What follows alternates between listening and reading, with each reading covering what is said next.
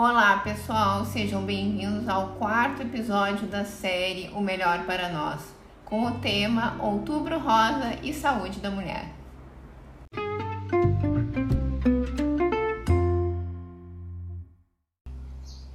Olá, pessoal. Vamos começar mais esse episódio. Tudo bem, Suyan? Oi, Guto. Oi, pessoal. Tudo bom? E vamos falar sobre um tema interessante hoje, né, que é a saúde da mulher e o Outubro Rosa. Vamos começar explicando para o pessoal o que, que é o Outubro Rosa.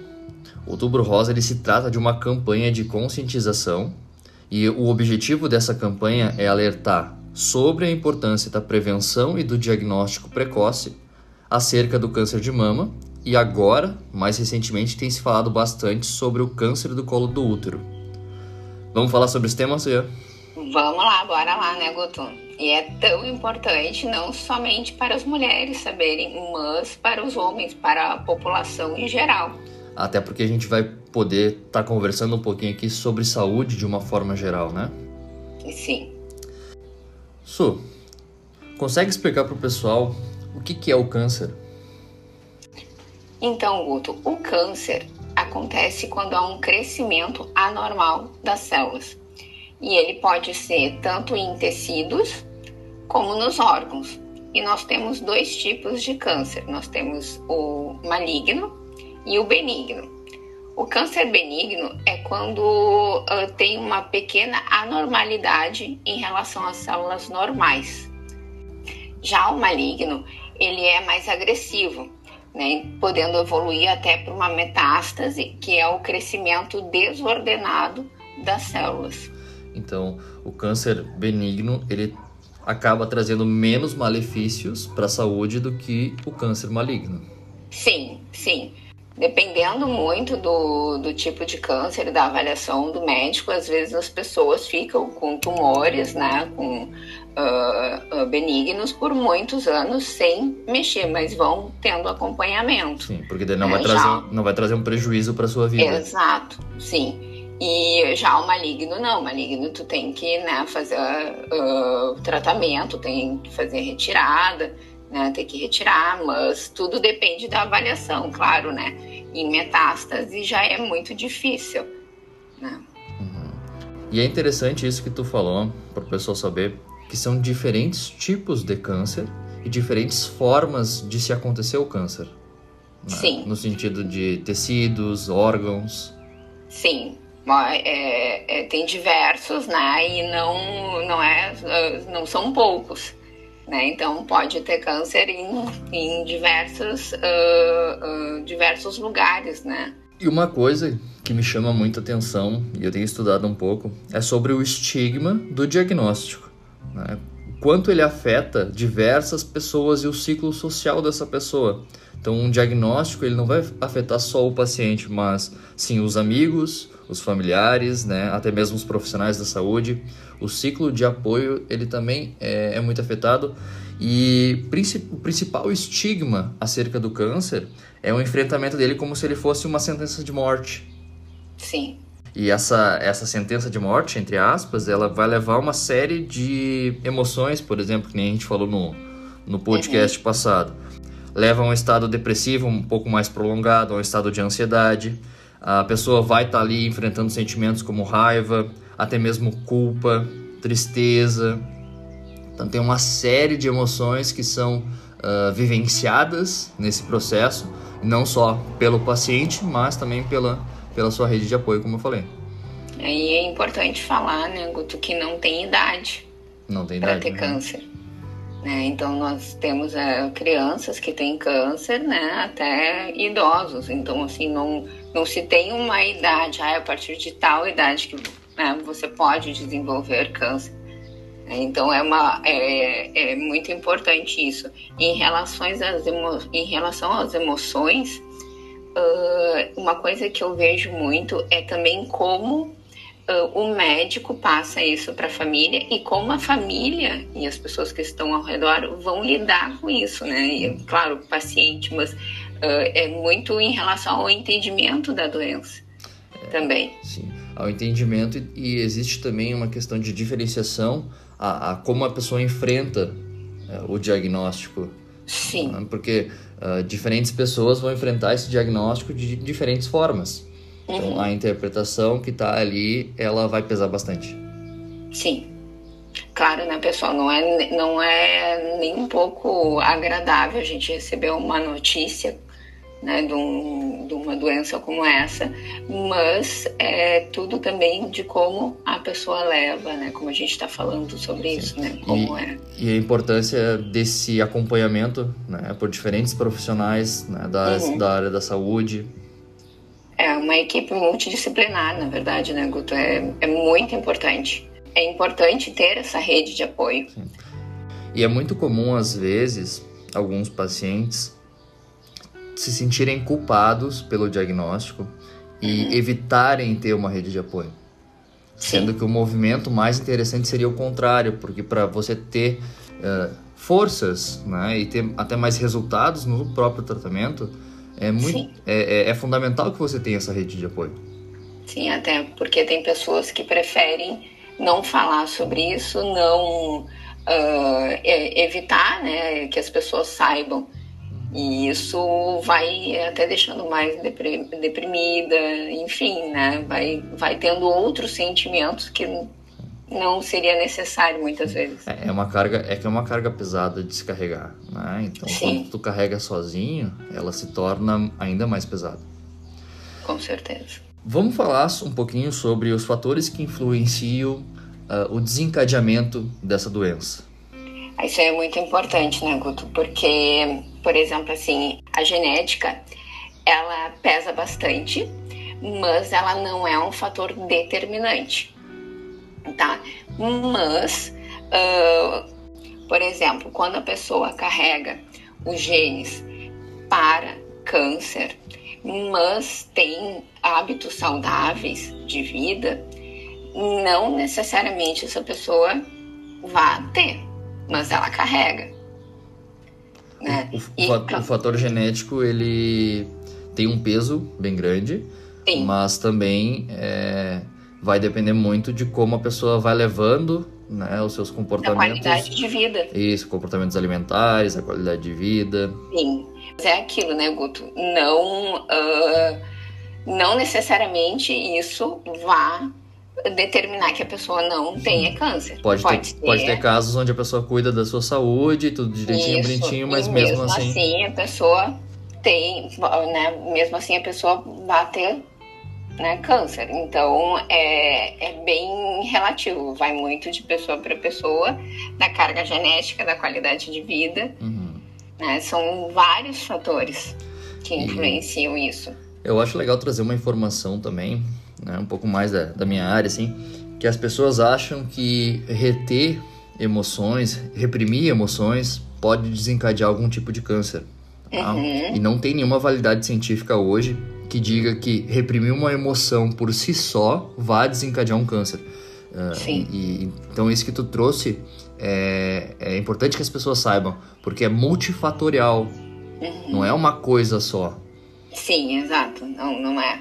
E, e, é muito bom porque isso é uma, é uma crença, né? Na verdade, assim, Sim. as pessoas falam isso como se fosse é, é, como se tivesse validade científica. Né? Muito na minha infância me lembro, né, dos meus familiares falando sobre isso uh, emoções que, que são uh, emoções que são negativas que tu guarda? Negativas isso e a pessoa vai guardando e daí uhum. gera um câncer. E daí eu ficava nossa será que é isso? Eu não posso ter nada de emoções negativas. Sabe claro não, e essa, essa criança ainda leva uma culpa né? Porque depois essa pessoa desencadeou um câncer vai ficar pensando mas o que que eu fiz de errado? Né? sim.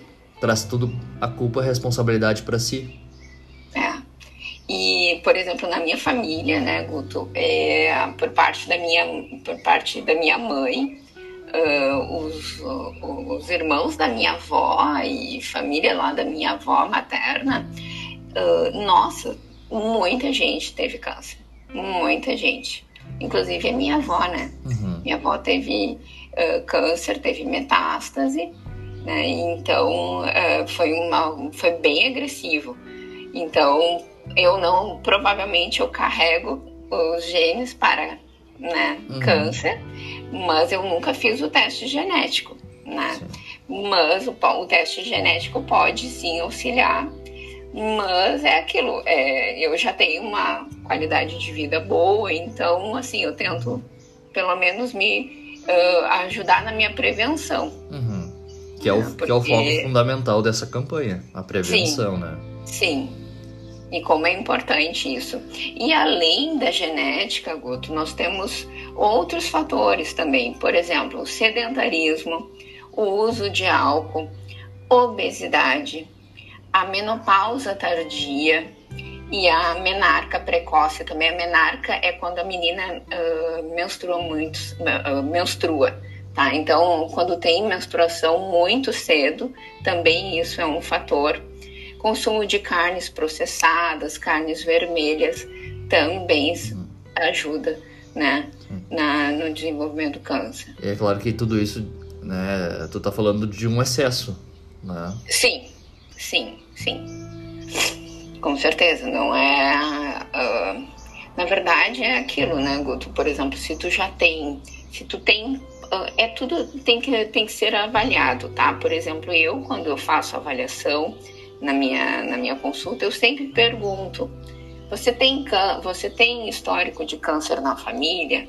Né? Como é que é? Me conta. Então, tipo assim, por exemplo, se o paciente me fala, ah, eu tenho, minha mãe teve câncer, meu pai teve câncer, uh, meus avós, né? Então, assim, uhum. tudo uh, a gente vai, vai vendo né, a história familiar. Uhum. Então, se a história familiar desse paciente é, é é muito.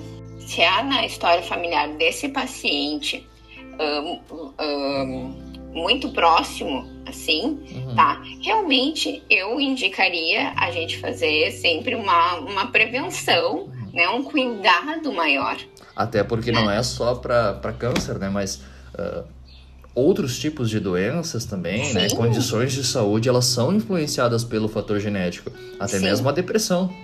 Sim, e, e isso é um, um, dado que a gente tem também, que o, o câncer é o segundo, é a segunda doença que mais mata no mundo. Ela só perde para doenças cardiovasculares. Isso é um dado da OMS. Então é bem importante. Não, interessante esse, esse dado que tu trouxe, porque se tu for pensar em doenças uh, cardiovasculares, também está influenciada em relação à alimentação, ao sedentarismo. Alimentação e hábitos de vida. Totalmente.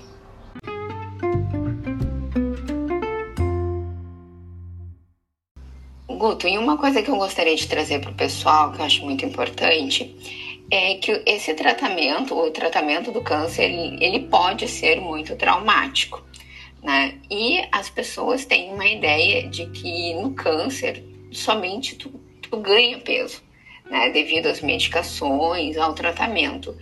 Uh, mas não somente isso, tá? A pessoa pode ganhar peso também porque não sabe como se alimentar, uhum. tá?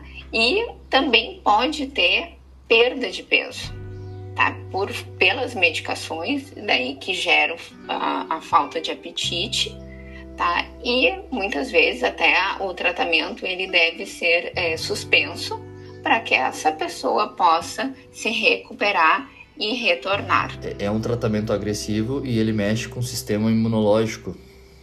Sim, muito, muito, muito. Então, realmente é muito importante que a pessoa tenha um aporte né, muito bom de vitaminas, minerais, um aporte calórico também bom, né, adequado uh, para que esse organismo consiga se recuperar. E a alimentação ajuda muito na uhum. recuperação. Quando a pessoa, quando o paciente recebe um diagnóstico de câncer, é fundamental que ela não tenha o acompanhamento só do oncologista, né, do seu médico, mas como a gente estava apontando lá no início do episódio, a questão multidisciplinar, né, acompanhamento Sim. nutricional para saber é, verificar essa questão das vitaminas, essa questão da alimentação, dos nutrientes, o acompanhamento psicológico, uh, onde vai se ter um espaço de escuta desse sofrimento emocional, dessa, desse enfrentamento da situação, uh, o acompanhamento também dos familiares é fundamental. É, é, é muito importante. É o fortalecimento dessa rede de apoio. É o fortalecimento dessa rede de apoio. Sim. é, é o básico. É. É o básico para que se tenha um, uma boa recuperação, né? um, um, bom, um bom resultado. Na recuperação. Isso, Ian. Eu gosto muito de fazer as retomadas, né? Vou, vou puxar aí o. vamos retomar algumas coisas. Pra gente ir se encaminhando pro final do episódio, vamos, vamos voltar e falar sobre a prevenção de fato. Uh, tu consegue resumir um pouco para nós, um pouco de tudo que a gente falou, se faltou alguma coisa? Vamos falar sobre a prevenção. Então, assim, Guto, é fundamental que a, que a mulher, né, falando no câncer de mama, é fundamental que ela tenha realmente, que ela faça o exame de toque, né? Uh, mas a prevenção é muito mais do que isso. Não é né? só o diagnóstico, né? Não somente o diagnóstico, né? Mas hábitos saudáveis, a prática de atividade física é fundamental também, tá? Uh, sem fumo, se puder, sem álcool. Aí tu pegou eu... pesado para algumas pessoas. É. Mas isso aí influencia muito. Uh... É a questão do não exagero, né? Exato, exato. E exato, e a, o não exagero, a frequência, se puder, não beba, né? Porque é álcool, a gente não realmente não tem uma quantidade, ah, eu, é, é recomendado tomar uma quantidade X. Não, né? na verdade a gente não recomenda uhum. né, o uso de álcool. Uh, então, em relação à alimentação, uma, uma dieta rica em fibras, verduras, frutas, legumes, oleaginosas, leguminosas, então uma variedade boa de feijões, tá? Uh, que não que evitar ao máximo que consuma frituras, gordura trans, então alimentos que contenham gordura trans, né? Por exemplo, os doces, tá? Então os açúcares também, né? Muito prejudicial. Não? Então assim, na verdade é uma é uma qualidade de vida como um todo. Na verdade, isso aí não é uma recomendação somente para o câncer de mama ou para o câncer, não. É uma qualidade de vida em geral. E, e é interessante isso que tu pontuou, e a gente trazer para as pessoas que a melhora da qualidade de vida não precisa ser um terrorismo. Né? São pequenos comportamentos que tu pode ir alterando e o resultado vai ser em relação ao combo de comportamentos. Sim. E eu sempre falo, Guto, que ah, tu não tem condições de pagar uma nutricionista, de ir na nutricionista, de ir num psicólogo. Então, uh, ou né, em outros profissionais que vão te auxiliar também. Então, apenas comece. Uhum. Com, o, o, começa, né? Começa mudando a alimentação, diminua a quantidade de, de, de, frituras que você come, diminui o açúcar. Aumenta, a, aumenta a água, né? Aumenta a água, muito importante a água, fundamental, né, Guto? Uh, água, as frutas, as verduras. Então, assim, eu sempre falo, desembalar menos e descascar mais. Isso é, é, é o lema da vida. É, é uma alimentação de verdade. Né? Exato, é comida de verdade comida de verdade. Né? Então, assim, se você bebe todo final de semana, começa então a diminuir a ingestão desse álcool. Né? E a prática de atividade física auxilia muito nesse processo também. É, e não, não precisa... tem, não tem grana para pagar uma academia? Nós temos as praças. Né, que dá para fazer muita coisa. Começa uma caminhada, começa a jogar um basquete ali, um futebolzinho. Uhum. Né? Então, assim, apenas comece. É isso. E, e quando a gente fala. Uh, eu sei que eu falei que, que era para encerrar o episódio, mas agora eu queria trazer uma outra coisa que é importante também. Que Se é, deixar, a gente fica falando muito é, tempo aqui. É, temos que nos controlar. Uh, em relação às informações, né? O quanto é, é, fundamental que a gente dissemine cada vez mais informações e em relação a esse tema que é a saúde da mulher, o quanto a gente pode iniciar lá na base, né, na, com as meninas, com né, meninas jovens, falando sobre a menstruação, por exemplo, que eu acho que muitas vezes talvez ainda seja um tabu. Sim. Em algumas sim. famílias. sim, com certeza. Isso eu acho que é uma, uma questão bem cultural, Guto. Uh, as meninas ainda têm vergonha de falar sobre isso, de uhum. dizer que já menstruaram, ou seja, tipo, é aquela coisa de menina virou mulher. Uhum. Não, sabe? É apenas uma mudança no corpo. É claro que é uma mudança grande, uhum. né, para uma mulher, mas assim, é to... tem que ter, muitas vezes, é muito importante ter esse apoio também psicológico, uhum. que uh, acontece muitas mudanças hormonais nessa fase. E isso aí influencia diretamente na, na parte emocional.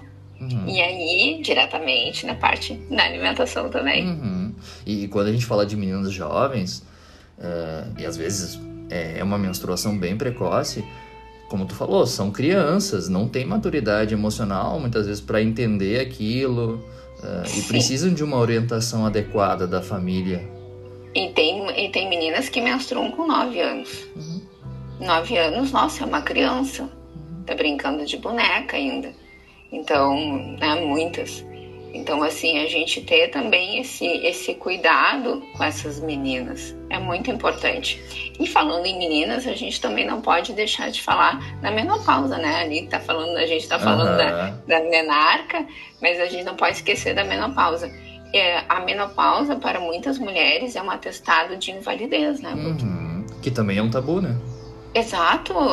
Uma mulher de 50 anos que entra em, em menopausa, nossa, é uma mulher muito jovem. Ela é, ela faz de tudo, né? Hoje, hoje nós, nós uh, temos uma, uma visão diferente da mulher, né? Estamos tendo, mas assim muitas mulheres ainda acham que é um atestado de invalidez que não conseguem mais fazer muitas coisas. Uhum. Né? Então, assim, uh, essa também. E, e, e, nessa fase é muito importante também dar uh, atenção, uhum. porque há uma queda muito brusca também. Né, da, da, da em relação à quantidade de hormônio. Uhum.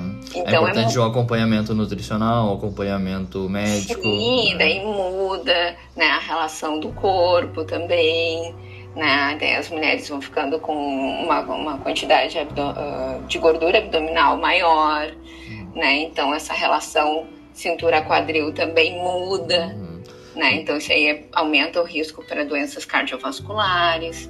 Então, é muito importante. E, e um acompanhamento mental também né? Sim. Nessa, nessa fase. E outra coisa, né, Guto? Tem mulheres que a partir dos 38 anos já estão entrando em menopausa. Uhum.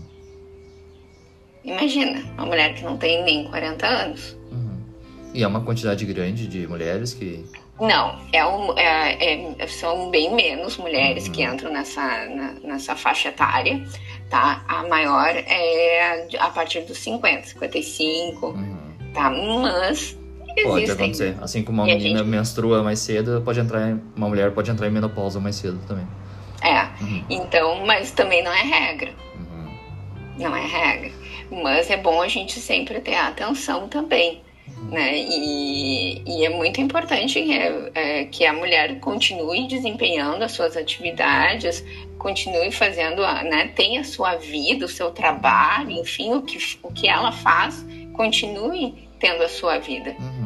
Até é. mesmo a questão da sexualidade, né? Sim, na, na, a sexualidade muito. na terceira idade, ela existe, né? E sim. ainda também é um tabu de se falar sobre isso. Sim, sim. E é e, e sexo é vida, né? Que nem aquela propaganda, sexo é vida. E é vida mesmo. Né? E, não, e, e principalmente ali também na, na, para os idosos também é. Uhum. Essas pessoas só vão conseguir ter uma vida amorosa nessa, nessa fase da vida. Não é também só na, na quando, se, quando se fica idoso, né, Guto? Mas uh, quando tem autoconhecimento. Uhum. É, eu, é. eu fiquei pensando nisso um pouquinho quando a gente está falando de saúde da mulher, de uma forma geral. Uh, a questão da, relação, da qualidade das suas relações interpessoais, a, uhum. né, a qualidade dos seus relacionamentos afetivos, amorosos, a, a sua a, sua valorização pessoal. Então, o quanto tudo isso também influencia na sua saúde. Com certeza. tão importante, né, Guto, é que essas mulheres tenham um senso de valorização pessoal. Então, que elas saibam o que elas gostam, uh, saibam o que faz bem para elas. Uma questão de autoconhecimento. Sim, sim.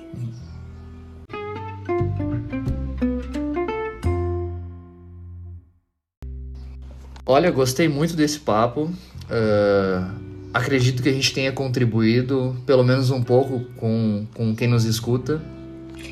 Eu adorei. adorei. Eu espero realmente né, que a gente uh, ajude aí o máximo de pessoas. E uh, novembro tem o Novembro Azul, né, Guto? Vamos falar sobre o Novembro Azul também, que é outro tabu, né? Sim, muito! Até porque a nossa sociedade, a gente não pode esquecer que é uma sociedade machista, né? Tem, nós temos, ainda existe muito machismo. E isso dificulta.